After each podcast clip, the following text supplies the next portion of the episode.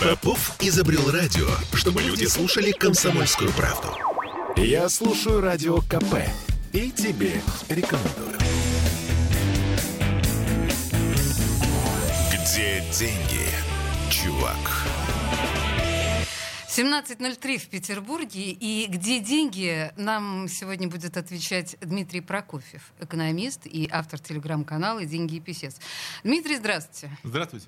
Ничего, что мы так вот, ну, запросто. Где деньги, чувак? А вот где это же еще? Только у чувака это и спрашивают. Друзья мои, потому что вот деньги и песец, я надеюсь, вы меня правильно расслышали, это захватывающий совершенно телеграм-канал, просто, просто на пальцах э, о экономике нашей с вами. Друзья, Непростое у нас сейчас время, очень много вопросов, очень многие нервничают. В этой связи наши встречи с экономистом, я думаю, теперь станут э, регулярными. Просто экономист у нас теперь в качестве психотерапевта. Вы Да, это извините. хорошая история, потому что сейчас э, спрос э, на именно такую экономическую психотерапию. Вот. Что будет, как нам делать, вообще и чего нам бояться. Точно. Давайте начнем вот с самого главного того, что мы обсуждали вчера со страшной силой. Это запрет на покупку иностранной валюты. Что, все, кошмар, кранты, и почему это должно нас тревожить? Кстати говоря, у нас на нашем сайте ВКонтакте голосование. Вы отвечаете нам на вопрос, почему вас это может тревожить. Чуть позже результаты э, я зачитаю. Ну, смотрите, на самом деле, когда весь этот кризис закончится и все будет хорошо, то действия Центрального банка э, нашего, они будут записаны в учебниках. Они будут прямо в учебниках по экономике, в голове про закон спроса и предложения. Как правильные действия? А, как иллюстрация. Дело в том, что э, в экономике нету вот такого правильно и неправильно. Да? Есть действия в, определенных, в определенной ситуации. Смотрите, что у нас сейчас произошло с нашими э, вот, э, долларовыми резервами. А дело в том, что у Центрального банка есть э, золотовалютные резервы. Это доллары, это евро, это юани, это золото, да, Мгм, это специально выражено в разных формах. И для чего они нужны? Это не его собственность. Это гарантия того, что в любой момент любой человек приходит в любой банк, и он свои деньги может снять со счета, может купить валюту, все что угодно, любую сумму, хоть 100 долларов, хоть 100 миллионов долларов. Это было раньше, банк так с нами, да. Это было раньше. Это было раньше. И, о, у, и у нас есть, в принципе, две большие группы претендентов на валюту.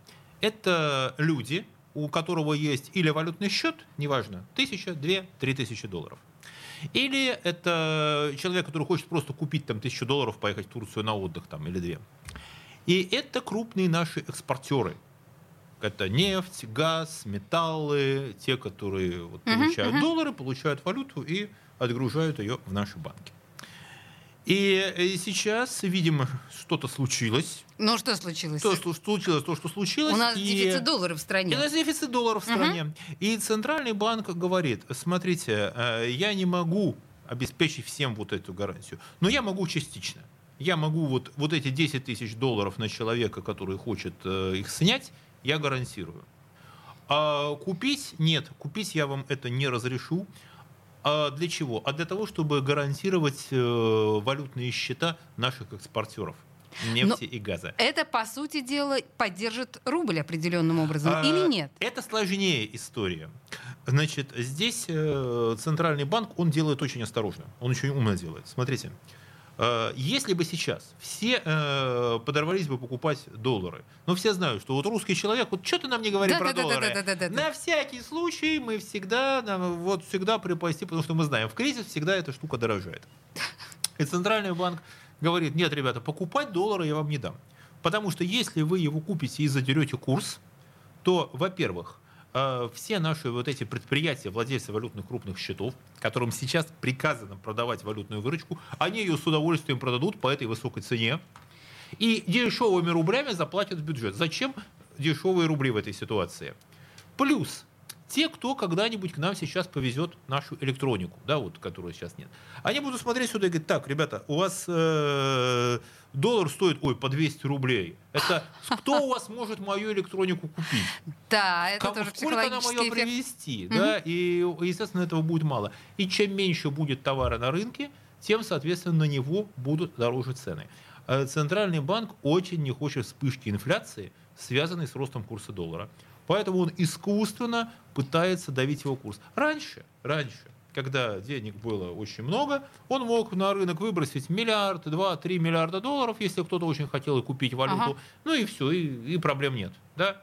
А сейчас, когда миллиардов этих свободных нет, значит, приходится просто ограничивать э, то есть мы продажи. понимаем, что сейчас э, Центробанк ведет достаточно тонкую и осторожную игру. Здесь э, Центр... или история покажет, насколько Нет, она тонка. Смотрите, центральный банк э, действует опять же по учебнику. Вот он действует прямо по закону спроса и предложения. Угу. Если вы не можете удовлетворить спрос, вы должны либо поднять цены, либо увеличить предложение. Увеличить предложение вы не можете, у вас неоткуда взять эти доллары. Поднять, но и поднять цены вы тоже не можете. Что делать? Вы прекращаете продажу. Как вы думаете, надолго вы это? Людей... А, Центральный банк объявил до 9 э, сентября. до 9 сентября. То есть он сказал, что запас прочности у экономики, вот в той ситуации, в которой есть, вот он прогнозировать можно до сентября. Это такой сигнал, что ситуация не определена, но чем скорее кризис э, будет урегулирован, тем быстрее все может э, откатиться обратно. Друзья, мы вас спрашиваем, что вас больше всего беспокоит в запрете на покупку иностранной валюты? А, вы говорите, сложности с выездом за границу, например, да? И вы знаете, всего 9% волнует вот эта вот проблема, да? Обесценивание накоплений, Почти 30% наших слушателей полагают, что это серьезная проблема. Невозможность переводить деньги родственникам за границей. И тут даже до 1% мы не добрались. Понимаете, не переводят наши слушатели родственникам деньги за границу. Трудности с импортом комплектующих для вашего бизнеса. Эта история озаботились почти 5%. И что самое поразительное, 53% наших слушателей говорят, меня ничего не волнует. Верной дорогой идем, товарищи. Как я рада за вас, друзья. А, вы полагаете, это недальновидность наших слушателей, что их это не беспокоит? Вы знаете, у меня большое есть подозрение, что вот эти слушатели, которые говорят, что их не волнует, они на самом деле уже запаслись наличными долларами и тихонечко сидят. Я вот верю, я безумно верю в такой железный прагматизм наших людей. А вот те, кто касается опасения за сбережения, да, а, это правильная идея, потому что обычно, как люди всегда при, э, в аварийных случаях они покупали доллары, и если на него росли цены, то люди как-то страховались от Что сейчас делают, на ваш взгляд? А сейчас э, Центральный банк э, тоже вот поступает умно вместе с правительством. Да? Не забудьте, что у нас еще есть правительство, которое сняло налог на добавленную стоимость на золотые слитки, да? на золото. То есть что это значит для а, меня? А это значит, что вы раньше, вы когда должны были купить Раньше, когда вы хотели бы купить э, золото, да, допустим, вы приходите, покупаете золотой слиток, и вы платите 20% НДС. Угу. А теперь я не плачу если ничего. Вы, да, и если вы хотите, хотели раньше продать его обратно, если бы у вас его купили, вам этот НДС не возвращался. То есть э, вам надо было ждать, чтобы золото подорожало, подорожало минимум на 20%, чтобы как-то эту вашу покупку оправдать. оправдать. Да. Сейчас это отменено, и вы можете купить э, золотой слиточек, прикупить, и, соответственно, здесь э, с ним попытаться что-то на нем а заработать. где я могу прикупить золотой слиточек? В банке, очевидно. Сбербанк, Сбербанк приходите. Сбербанк. Да, только угу. проблема в том, что, э, смотрите, э, прежде чем вы будете это покупать, подумайте, что, во-первых, это намного дороже, чем 100 долларов и 200, то есть понадобится достаточно крупная сумма сразу. Угу. Потом вам надо будет где-то его хранить, беречь. Вы можете его оставить в банке, но вам придется платить за его хранение. Хотя он, конечно, э, в теории может дальше подорожать. Да? Но так быстро превратить его в деньги, как в доллары, вы не сможете, не говоря уж о том, что э, вам придется искать, если на доллар, найти покупателя гораздо легче, чем на золотой слиток. Тем более вы же не можете продать его, разломать его и продать по частям. Да-да-да. Вот. Здесь и выехать за границу вы с ним тоже не сможете. Сейчас прям не пойду покупать золотые Нет, не стоит, хотя вот прям... есть. Хотя опция такая появилась, а, потому что, смотрите, что говорит Центральный банк фактически. У меня была возможность продавать доллары, и была возможность продавать золото. Я не продавал золото, потому что долларов было много, а золота было мало. Сейчас долларов стало мало, я готов продавать золото. Молодец, Центробанк. Но как мне все-таки подсохранить хотя бы то, что у меня осталось? А подсохранить то, что сейчас осталось, наверное, будет самое разумное. Это успеть купить э, то, что э, вы давно собирались, и то, что еще не успело подорожать. Вы имеете в виду, ну, предположим, технику, да? Ну, там... технику-то уже поздновато покупать Поздновато, сейчас по так. нынешним ценам. Ну, есть какие-то вещи, где-то остались распродажи, еще из тех брендов, которые не ушли из России. Там вот есть э, там в аутлетах вот на распродажах есть товары, и, в общем-то, там ничто не мешает вам купить, порадовать себя какими-то вещами. Которых я которые давно вы- хотела, но Которые вы жадничала. давно, давно хотели, но жадничали. Да, вы знаете, у нас тут вот на Петроградской, это не реклама, но я думаю, скажу, что на Петроградской э, есть прекрасный часовой магазин, вот здесь неподалеку, на угол Лахтинской и Большого. Мы название не называем. Хорошо, не Нет, называй. мы не называем, это не реклама. А, Но там вот до конца февраля там были прекрасные акции, и там можно было купить швейцарские В общем, часы. на самом деле, я так понимаю, что реально сохранить а, свои деньги, наверное, сейчас не получится. По большому счету, А, нужно просто себя побаловать. А, Можно себя побаловать. А, Можно, кстати, ничего не помешает сформировать небольшой запас э, продуктов на всякий случай иметь. Это вполне себе нормально. А Вот. Э, Не потому, что что-то у нас там прям ужасное произойдет, а хотя бы для того, чтобы вам в случае чего не пришлось стоять в очереди. Ну и в понятно, иметь- что все, в общем, в ближайшее И, время подорожает. Да, просто Таким чтобы образом мы смягчить- экономим. Смягчить вот это, смягчить вот это подорожание, да, здесь только в разумно распределиться. Слушайте, А, подождите, да. извините, на нас наступает, вот как это обычно случается, реклама в Да. этом месте. Я напомню, что в студии радио «Комсомольская правда» Дмитрий Прокофьев, экономист и автор телеграм-канала «Деньги и писец», который нам доступно рассказывает, собственно, где наши деньги. Вернемся через две минуты. Где деньги, чувак? Я слушаю Радио КП, потому что здесь самые осведомленные эксперты. И тебе рекомендую. Где деньги, чувак? Я пока не привыкла к этой заставке, но она очень милая. Где деньги, чувак? Продолжаем говорить с Дмитрием Прокофьевым, экономистом и автором телеграм-канала «Деньги и писец». И, собственно говоря, ну, с иностранной валютой а, мы поняли, что это вынужденная мера, и что она, в общем, оправдана, и она по учебникам, и, в общем, здесь Она беспокоить... понятная, я могу даже добавить, э, открою вам такую, может быть, тайну, как на самом деле, может быть, сейчас думает правительство, чего оно от нас ждет. Ничего себе, ну-ка давайте. оно посылает. Ну вот смотрите, как может рассуждать наше правительство? А, Если у вас э, есть рубли, но доллары вы купить на них не можете, куда вы с ними пойдете? В русские магазины покупать русские товары. А, Ну, вы просто пойдете в магазин. Да. да? Значит, импортные товары вы купить, очевидно, не сможете, потому что они резко подорожали, или их уже нет, или они уходят, закрываются. Значит, вы будете покупать те э, российские товары, которые здесь остались. Логично? Абсолютно. Как это будет выглядеть со стороны тех, кто эти товары производит? Во-первых, вы э, заплатите эти деньги, э, эти производители смогут что-то заплатить своим сотрудникам. Раз. Так. А для других предпринимателей, которые сидят там, чешут голову и думают, а не сделать ли мне какой-нибудь бизнес, во что-то мне вложить? О, смотри, что, они продают. Они продаются, вот наши какие-то вещи продаются. Давай-ка я их буду производить. И свои сбережения, там уже гораздо более крупные, чем наши, а кто-то и кредит возьмет, они понесут их, э, там будут открывать какое-то производство, какой-то бизнес, какую-то торговлю, потому что они видят, что люди несут деньги. То есть, грубо говоря, То есть- движуха экономическая. То есть таким образом правительство Будет рассчитывает оживить экономическую движуху. Да? То есть вот тоже в учебнике написано. Все, все учились, понимаете, все экономисты, они учились, в общем-то, по одним и тем же книжкам. И э, здесь э, предугадать э, вот их планы, эти варианты прописаны. На самом деле очень важно, чтобы экономисты не а, задирали нос, а объясняли нам простым людям, вот так как вы, простыми словами, чтобы было понятно, действительно, вот это так, так, так и потому. Э, Слушайте, а это на этот счет есть шикарная история, э, которую могу рассказать, что все э, экономисты очень, значит, всегда, есть такое выражение, может быть, вы слышали, там, Центральный банк послал сигнал, да, правительство послало Да, сигнал. да, да, Встречали да, такое, да, да. И провели в Финляндии, в соседней, провели такое очень интересное исследование, а как люди понимают эти сигналы. И вот выяснилось, что э, вот вообще что, чего хочет от нас правительство, да, на самом деле, когда оно предпринимает какие-то действия, оно ожидает, что люди его услышат для себя, сделают выводы и как-то будут что-то действовать. А оказывается, что уровень понимания действий правительства зависит от уровня интеллекта. Как это не было бы обидно.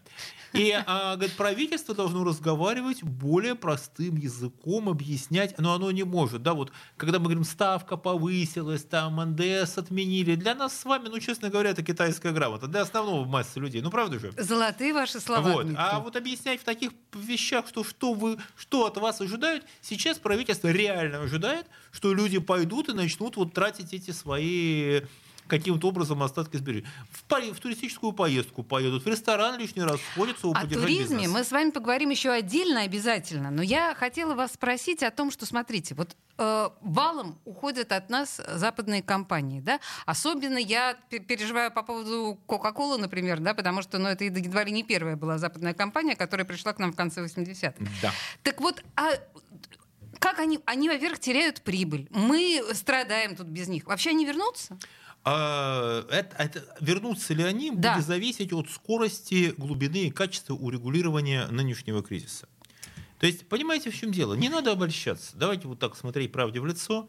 И э, как бы мы ни говорили, что у нас вот здесь э, там какой-то суперрынок, да, в масштабах мирового рынка мы небольшие. Ну как? У нас 145 миллионов а, человек. У нас 145 э, миллионов человек, а вот платежеспособных из них – Э, достаточно значительно меньше. Да? Вопрос не в том, э, сколько у нас миллионов, а сколько денег у этих миллионов и сколько они могут платить. Китай тоже большая страна, например, средний китаец э, и богатая, но средний китаец, условно говоря, он вообще беднее среднего русского. Угу. Так что вот подушевой Хоть ВВП... кто-то беднее сейчас, нас. Правда, сейчас подушевой ВВП у нас сильно сократится, вот. но тем не менее вот эта ситуация, когда мы совершенно а, здесь, э, здесь такого эксклюзива большого не представляем. Компания оценивает две вещи. Первое – это риски ведения бизнеса в той или иной стране. И второе – это э, что она там может заработать. Да? Угу. И если она считает, что риски перевешивают возможные выгоды, компания уходит. Здесь э, тоже не надо обольщаться. Снижаете риски, даже при не самых больших выгодах компания вернутся. Или вы должны будете предложить им какие-то там совершенно безумно привлекательные условия, э, и то не всегда. Да? Но мы понимаем, очевидно, что любой кризис, но это как дно. Э, ведь в какой-то момент дно позволяет от него оттолкнуться и всплыть. После кризиса должен же быть какой-то откат. Вопрос в том, рано или поздно. Это я даже не а, спрашиваю. Здесь э, компания действует иначе. Представьте себе, что вы пошли... Никогда не ходили играть в казино? Ходила.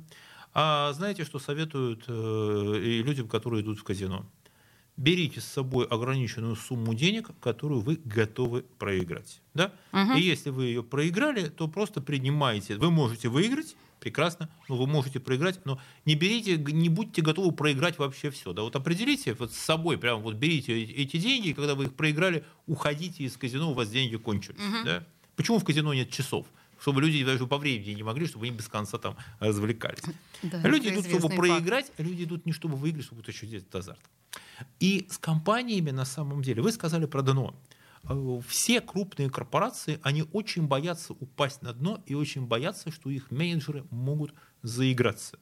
Была история в Британии в, значит, полтора десятка лет назад, там человек проиграл банк Угу. Он ставил как раз нападение там, стального рынка угу. и имел доступ ко, ко всем активам там, банка, которыми он управлял. И в итоге он проиграл банк, Ужас. которым он управлял. Так. Сотни миллионов долларов Прекрасно. он проиграл на бирже. Роскошный проигрыш. Вот. Он, и, кстати, самое интересное, ему не хватило буквально одного дня. Если бы вот, он сделал все правильно, не хватило одного дня, он бы мог это, он бы мог все выиграть. Отыграть вот, назад. Вот, вот один день не хватило денег для новых ставок. И относительно уходящих компаний. И то же самое, у них у менеджмента стоят определенные как бы ограничения. Вот это можно, это можно, это можно. А здесь Стоп, уже край. это нельзя. Угу. Что-то случилось, бросай все деньги и уходи, потому что когда вы управляете корпорацией там, с тысячами сотрудников, с миллионными активами, со сложнейшей историей, вы, вы нуждаетесь в очень серьезных, жестких ограничениях, вы нуждаетесь в серьезной экспертизе. Вы не можете рисковать, потому что определенный уровень риска он может уничтожить все. Но мы не с надо, вами, говорит компания. Но мы с вами все равно не говорим в этой ситуации никогда-никогда. То есть э, будут более благоприятные экономические условия, и компании вер... вернутся. Если будут благоприятные экономические, политические, социальные условия, как эти компании приходили 30 лет назад к нам сюда? Они, э, кто-то пришел 30 лет назад, кто-то пришел 20 лет назад, кто-то пришел 10 лет назад. И смотрите, 30 э, лет назад кто пришел? Кто производил напитки, кто производил шоколадки, кто производил там какие-то закуски, да, снеки. Да, да, да. Потому что это мог себе, ну, каждый мог заплатить.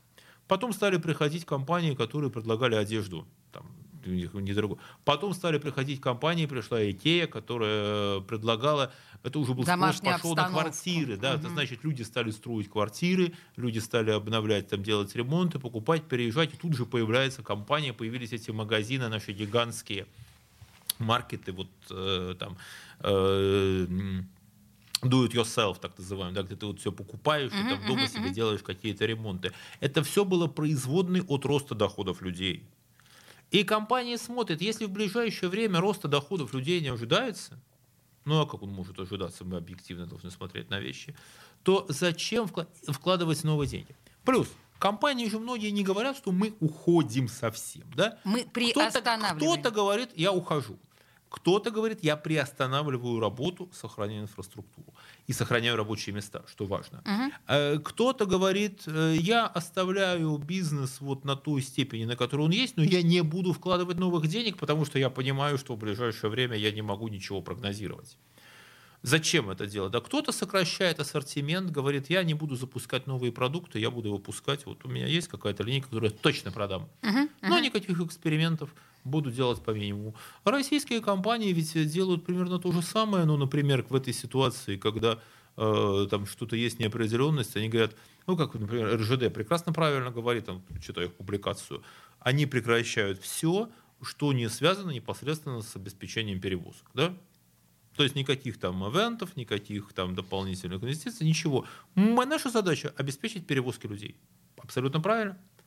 В кризисной ситуации каждый сосредотачивается на том, что он умеет э, и может делать лучше всего. А, я не могу э, не спросить в этой связи. Сейчас вот Турчак предложил национализировать предприятия, которые уходят с нашего рынка. Скажите мне, как экономист, это вообще возможно национализировать? А вопрос, э, что вы понимаете под национализацией? Это, знаете, как история, когда э, вы хотите э, сесть на контроль денежных потоков этой компании? Или вы хотите получить ее технологии? Или вы хотите распродать ее товары? Понимаете, это очень сложная история, когда мы имеем дело с бизнесами типа ну, назовем там, допустим, типа вот, больш... не будем называть название, да, типа большого магазина, где продаются товары для дома, да, мы понимаем, mm-hmm. о чем мы говорим. Так вот, главная ценность этого магазина – это в огромной, в огромной вот этой цепочке поставщиков, это в колоссальной рекламе, это в управленческих технологиях. Дмитрий, тут я вас прерву. Простите, пожалуйста. Дмитрий Прокофьев, экономист и автор телеграм-канала «Деньги и писец» у нас в студии. Мы продолжим этот разговор. А, а, мы продолжим прямо сейчас. Слушайте, тут внезапно. Прекрасно да, продолжаем. Да, значит... Это то, что в головах у менеджеров. Это угу. то, что в головах их менеджеров. Вы можете с компанией делать все, что угодно, как вы залезете в голову их э, руководителей. Понимаете, в чем дело? Вот этих технологий. Это гораздо сложнее. Понимаете, нам э, в свое время казалось, что вот, слушайте, был, наверное, наши слушатели, может быть, старшее поколение помнит э, о том, как э, был такой фильм э, трилогия была «Юность Максима», «Возвращение да, Максима» да, да, да, и «Выборгская сторона». Не и помните, да, Максима его делают э, директором банка угу. после революции. Да, вот он, и он приходит в банк и говорит, вот где... И он спрашивает, а где деньги? Он представляет себе, что там лежат какие-то деньги. А приходят эти служащие банка, они приносят ему какие-то книги с цифрами и говорят, вот банк. Он говорит, а что это такое? Говорит, а деньги где? Он говорит, а денег нет здесь. Это э, вот все, что было, все, что здесь было, вы, говорит, господа, вот здесь уже матросы приходили, и денег больше нет. А вот банки, бухгалтерия, вся в порядке. Прекрасно. И э, теперь надо с этим разбираться. Ну, смотрите, на самом деле, действительно, сейчас пока не сформулировано, по крайней мере, нам не объясняется, да, людям, э, что подразумевает под собой эта национализация. Единственное, что вот, да, более 25%, э, которым, да, управление больше 25%, которым владеют иностранные организации, вот Турчак предлагает их национализировать. Ну, посмотрим, как это будет э, происходить дальше. Хорошо, скажите, еще один важный вопрос, который сейчас прям, ну, до дрожи волнует всех. А, инфляция. Насколько может быть разогнана эта история? Вот...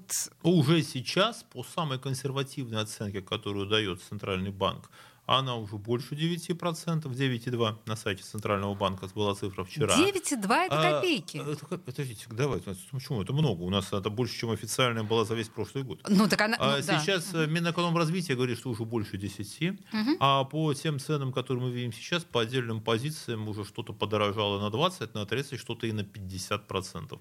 И по итогам года не возьмется, я не хочу пугать наших слушателей, но э, здесь есть такой маркер – ну, понимаете, предупрежден... Э, Могу сказать предупрежден, значит, давайте значит. так. Я, чтобы никто не мог сказать, что я там людей напугал, ага. А то можно посмотреть э, на ставки, которые по рублевым вкладам назначили э, банки наши государства. Там речь 20%. 20%, да. Значит, они рассчитывают... между прочим, Значит, процент. они рассчитывают, что рост, что рост цен не будет достаточный, чтобы вот э, эти отбить вот эти деньги. Кредиты они будут выдавать под 30%.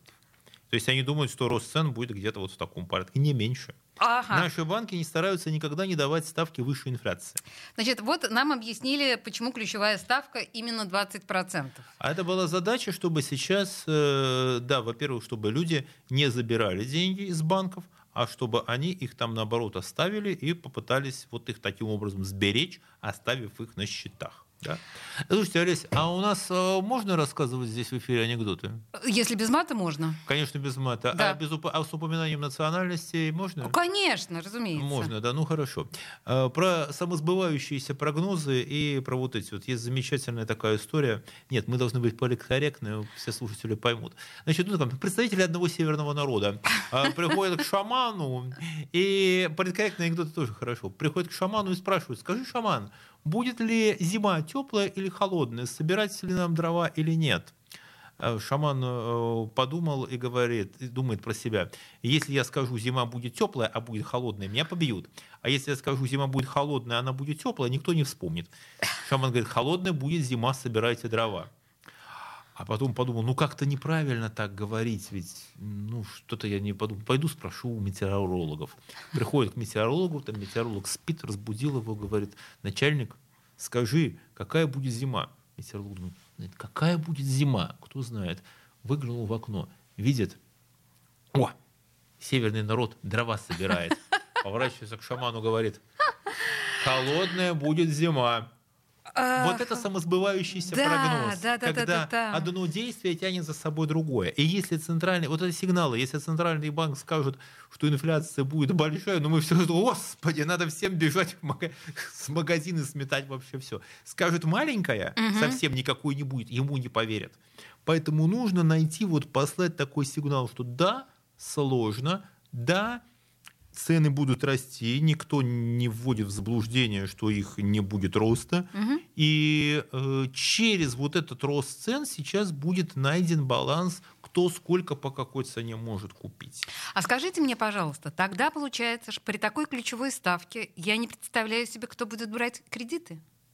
Будет брать кредиты тот, кто будет рассчитывать э, произвести какой-то продукт, который он или услугу, который он Очень сможет, быстро э, заработает. который сможет быстро заработать.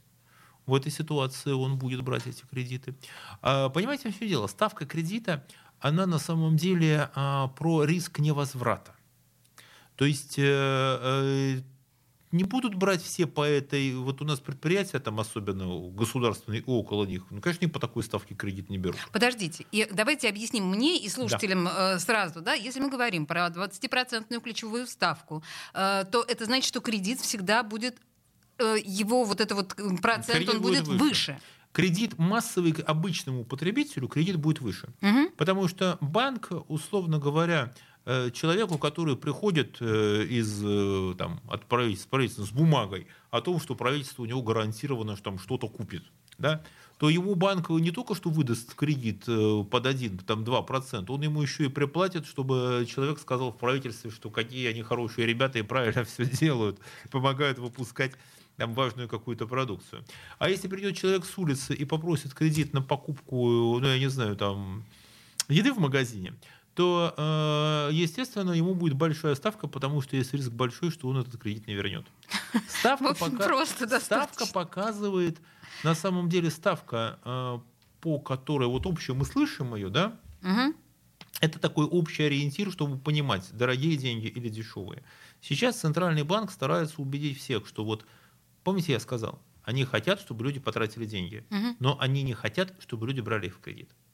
Они хотят, чтобы люди достали свои сбережения и за счет своих сбережений все это дело профинансировали. Друзья мои, мне кажется, это очень важно. Вот смотрите, какой посыл, да, нам, нам экономист профессиональный разъясняет человеческим языком посыл наших властей. Мне кажется, это очень важно, потому ну, что далеко а... не все действительно это поняли. Нет, оно действительно, у правительства рассчитывает, что на те деньги, которые у людей так или иначе припрятаны, и те деньги, которые люди могут как-то поддержать друг друга напрямую, да, они, соответственно, эм, эм, могут э, каким-то образом сейчас начать тратить. Вот ставка, там, которая 20-30%, это в переводе на их язык. Люди, мы не хотим, чтобы вы брали кредит. Мы считаем, что это рискованно. Угу. Если вы хотите что-то купить, достаньте что-то из загашника, достаньте свои сбережения, потратьте их, производство запустится, и мы будем э, смотреть. Просто, э, видите, понятно, для одного человека там тысячи рублей или две тысячи, которые он принесет в магазин, это немного. Но когда вся страна пойдет тратить сбережения, то, глядишь, и что-то произойдет. Ну, а потом, если экономика запустится, как они предполагают, или кризис разрешится, то, соответственно, это все мы потом заработаем опять себе. А, я слышала, а, не, да, сейчас даже уже не помню от кого, что вполне вероятно сейчас депозиты будут пользоваться особой популярностью у людей, депозитные вклады. А, сохранение на длительное время, да? Да, да. Вы знаете что? Здесь э, я был бы осторожен. Угу. Вот выбирая между э, тем, чтобы отнести, э, это решение каждого из вас. Угу. Но подумайте, э, сможете ли, как долго вы сможете ждать и хватит ли вот этих сбережений, чтобы вам справиться с, справиться ли вам с, с текущими расходами. Никогда не надо отправлять на депозиты все деньги, которые у вас есть. Нужно иметь обязательно резерв на текущие расходы, как я сказал, на покупки, которые вам нужны. А депозит – это те деньги, которые вы можете отложить достаточно надолго и быть готовыми, что, может быть, когда их вернут, вам это уже будут покажутся... не такие симпатичные это будут деньги. Не такие симпатичные деньги. Это оценка каждого, и здесь нужно отвечать э, себя самому на этот счет. Тем более, что, в общем, да, инфляция в данном случае, как мы понимаем, э, не слишком прогнозируема. А вообще вот сейчас модно сравнивать э, с 90-ми, а некоторые говорят, да вы что, да будет значительно хуже, чем в 90-е. Вот вы бы могли сравнить нынешнюю ситуацию с 90-ми годами? А, она похожа на 90-е в том, что, что тогда главной бедой вот кризиса в 90-е годы это был разрыв хозяйственных связей. Угу. То есть э, предприятия, вот как в Советском Союзе, там, они там как-то взаимодействовали между собой, эти цепочки оказались разрушены, и все приходилось создавать заново. А, пока, а это вызывало дефицит. Вот просто не могли произвести или привезти определенные товары. И э, там, где образовывался дефицит, там моментально росли цены. Тот, кто мог продавать что-то, предложить, он сразу задирал максимальную на эту цену, пока. Потом, если вы заметили, что достаточно быстро, когда предприятия перестроились начался выпуск продукции, э, таких, например, в те же самые нулевые, да, когда устойчивый Роспрос, никаких перерывов в снабжении мы никаких не замечали. Да? Если предприятие переставало работать, одну ну черт с ним привозили откуда-то из другого места. А вот э, сейчас, э, да, и плюс еще, сейчас очень похожая история. Разорваны хозяйственные цепочки, первую очередь с иностранными предприятиями и поставщиками. И плюс еще очень многие российские предприятия были завязаны, ну, условно, на тот же самый Макдональдс, да, а, который забирал 85% продукции у российских поставщиков угу. по определенным стандартам. Угу. А, но разница в том, что тогда, в 90-е, границы были открыты, и, грубо говоря, можно было, если чего-то нет в России, то любая страна там в мире могла привезти. Неважно, не, не вопрос был цены, вопрос, что это можно было привезти. То сейчас в условиях э, закрытия, моментального такого закрытия границ и отказа от сотрудничества, то здесь придется искать где-то эти товары в других местах, там, где раньше их не искали. Это означает, что российский бизнес наконец-то поднимет голову, российское производство заработает на полную мощность. Не надо себя обманывать, когда если да вы я хотите... иронизирую. Нет, если вы хотите, если кто-то вам будет говорить, что вот российское производство поднимет голову, российское производство обеспечит мощью, задайте этому человеку вопрос: где ты работать будешь и как ты видишь место на этом производстве себе. Угу. Если что ты будешь делать на производстве? Производство сложная история. А что, может быть, я могу сказать, что сейчас потребуется? Потребуется, например, э, специалисты по логистике и транспорту.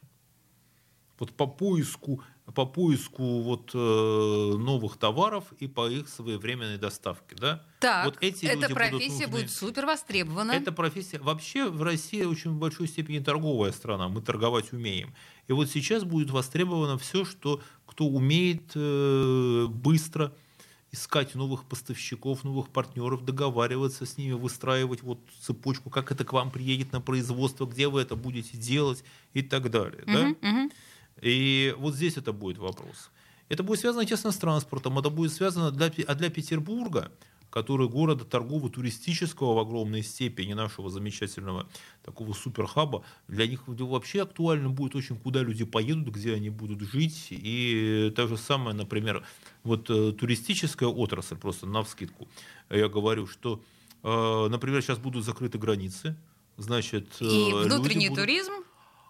разовьется в том случае, если ему будут даны Э, какие-то условия и как-то это будет. А даются сейчас какие-то условия? А слушайте, буквально сейчас, вот я сюда приехал с, э, с семинара, с такого форсайта, который проводили э, Значит, здесь такая фактически научная конференция, которую проводили лаборатория институционального проектного инжиниринга угу. и э, управляющая компания Туррис. Они собрали ведущих экспертов вот с России, и что они очень интересно сделали?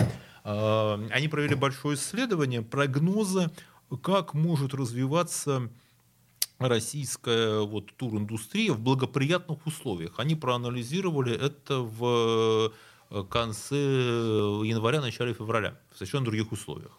Так. И выработали таких ряд э, таких ну, проектов, перспективных направлений для развития туризма. Ага. А сейчас они проявили оценку вот в изменившихся условиях. И эксперты пришли к выводу, что вот те фундаментальные вещи – они будут работать, вот в такие фундаментальные проекты, которые они нашли, они будут работать в, и при плохом сценарии, и при хорошем сценарии. Это же какие такие а гениальные а такие, проекты. А вот это гениальная история, потому что, например, что будет нужно сейчас для внутреннего туризма?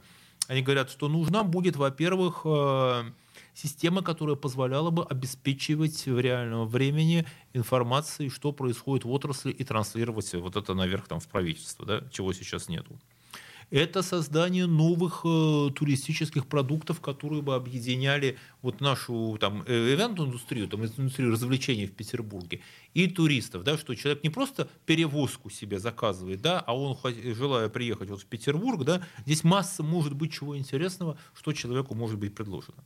Это то, что нужно расширять географию туризма, условно приглашать, вот закончится ковид сюда, если не приедут туристы из Западной Европы, есть другие страны, откуда они могут сюда приезжать. Это программы, опять же, которые позволят э, сейчас э, обмениваться вот опытом в сфере туризма и помогать развитию каких-то вот зонтичных брендов, да, чтобы люди понимали, зачем и куда они едут, потому что действительно в России очень интересные места. И это что работало бы при успешном развитии, да, что работает в условиях там закрытых границ и нехватки денег. У меня, знаете, такой очень а все можно найти. Наивный детский вопрос да. в этой ситуации, учитывая то, что Петербург с точки зрения туризма это совершенно уникальная штука, да, а можем ли мы рассчитывать на то, что мы несколько легче можем пережить э, всю эту кризисную историю? Вы знаете, что Петербург э, будет, я сильно подозреваю, что Петербург будет переживать вот этот кризис не совсем так, как вся остальная страна. Чем особенность? А, потому что Петербург вообще уникальный город. Это единственный город в России, который можно назвать такой, который э, является, и вот был до последних дней, он такой был агломерацией в цепочке глобальных городов. Угу. Куда входят там и Лондон, и Бостон, и Балтимор, и Шанхай, и Буэнос-Айрес, да, вот эти гигантские агломерации около, около моря. Да? Угу. И э, кризисы приходят, уходят, и такие агломерации, как Петербург, остаются. А Петербург в огромной степени, э, наш бизнес это производственное от внешней торговли, которая сейчас остановилась. Но, с другой стороны, Петербург – это э, колоссальный такой сосредоточие интеллектуального капитала.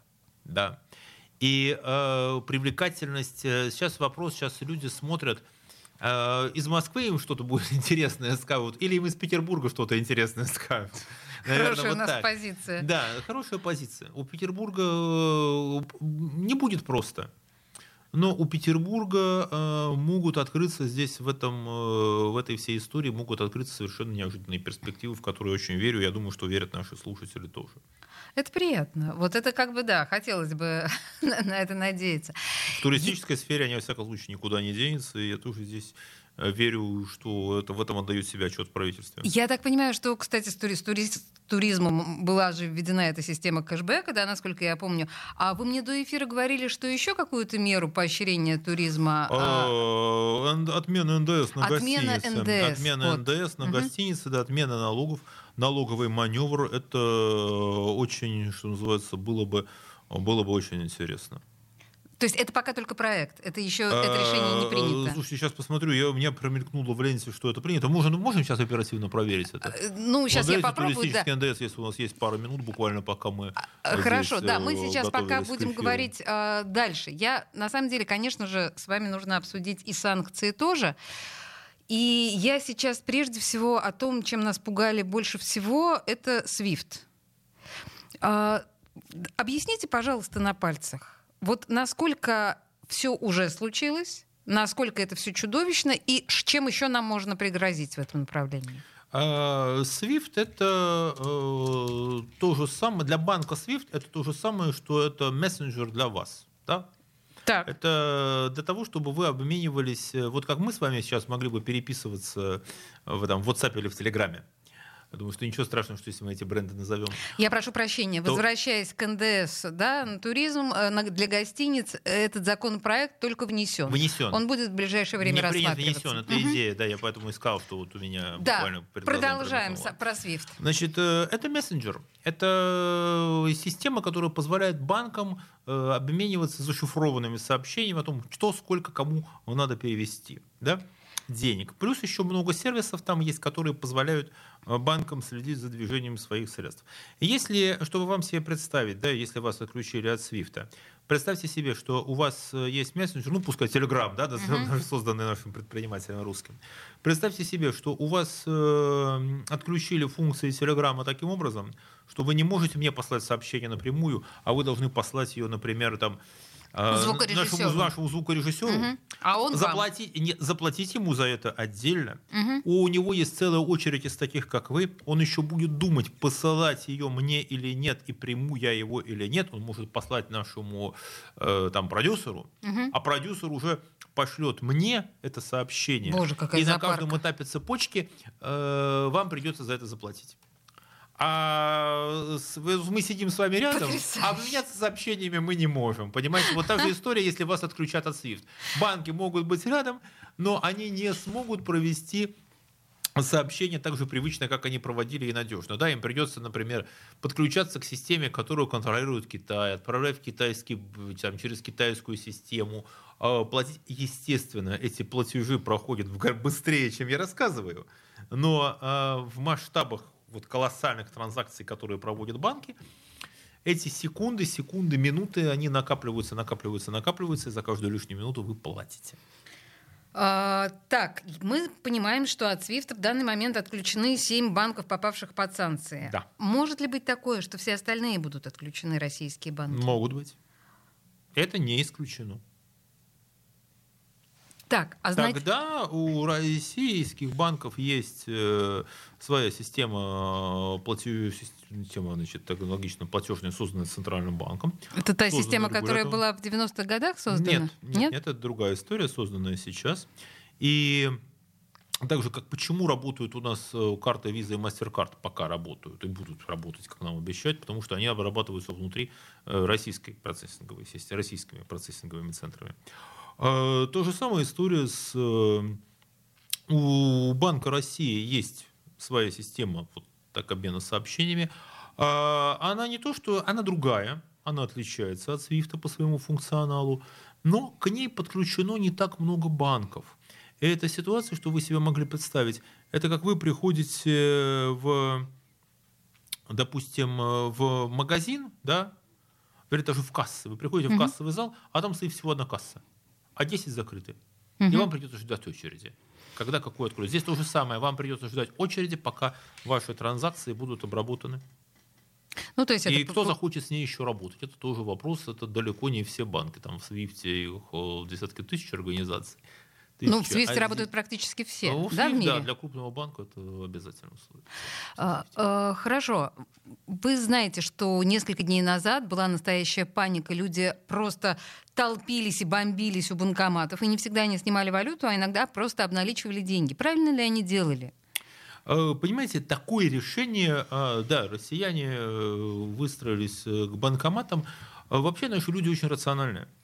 Если люди это делали, значит, они имели к этому основание. Понимаете? Никогда экономист ответственный не скажет, что люди делали там плохо, неправильно. Если мы так пошли, они имели к этому основание. Есть исследование, замечательно, есть э, такой калифорнийский экономист, экономистка Ульрика Мальмендер, которая э, изучала, как кризисы влияют на экономическое поведение людей. И она доказала, что если э, люди вот пережили в своей жизни какой-то экономический кризис, они и через 10, и через 20, и через 30 лет они э, ведут себя так, вот этот опыт остается с ними на всю жизнь. Выученный опыт. Наши, выученный опыт.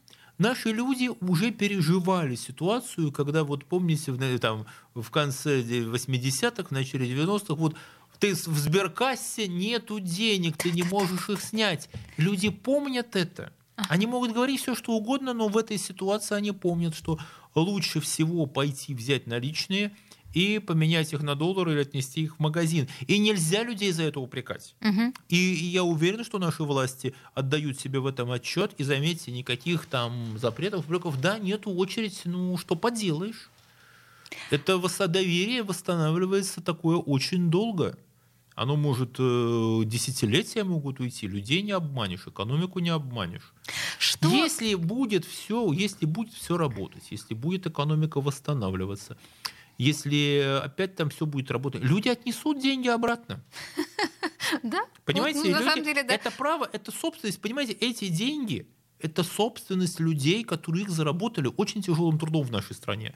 И вполне естественный шаг, что люди так поступили как захотят, так и сделают. И я обращаюсь к моим слушателям. Делайте то, что вы считаете нужным и то, чему вы доверяете. Это ваши деньги.